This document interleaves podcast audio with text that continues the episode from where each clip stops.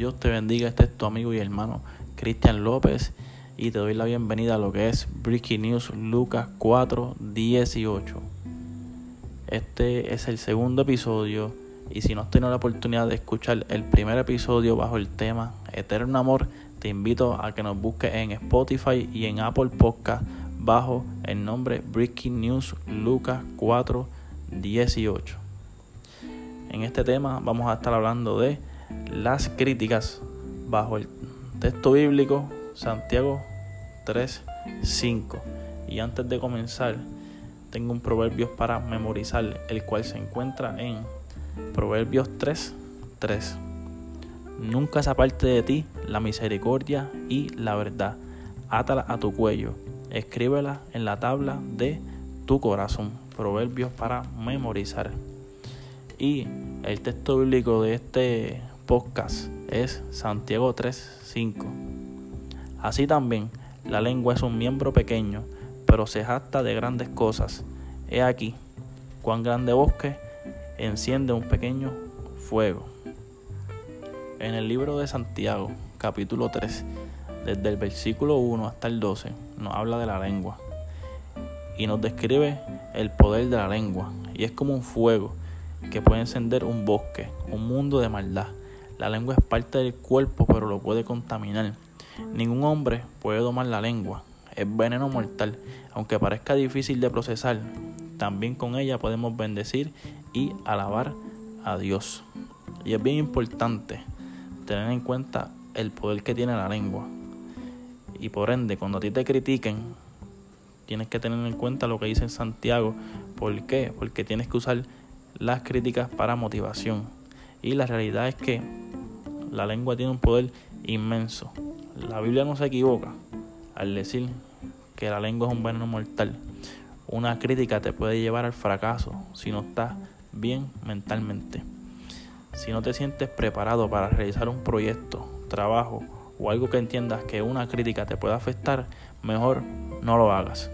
Cuando te sientas preparado o cuando realices cualquier actividad, usa las críticas para motivación. Reflexiona en esa crítica. Piensa en que realmente debes mejorar y rodéate de personas que quieran verte bien de verdad.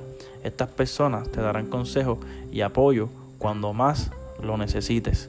¿Por qué? Porque esto de las críticas no es juego. El poder de la lengua no es juego. Te invito a que cuando tengas la oportunidad de leer Santiago 1.12 te darás cuenta que el poder de la lengua es bastante fuerte. ¿Qué pasa? Cuando una persona te critique, tú no caigas en el mismo juego que ella. ¿Por qué? Porque vas a salir lastimado.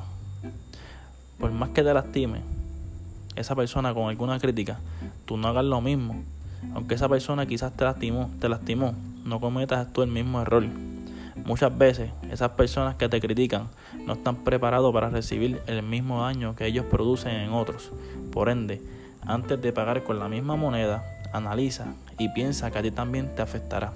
Asimismo, si caes en ese juego, tú vas a sufrir más, porque vas a estar pendiente a lo que las demás personas hacen para luego criticar y nuestras vidas valen mucho como para perder el tiempo viendo qué hacen los demás.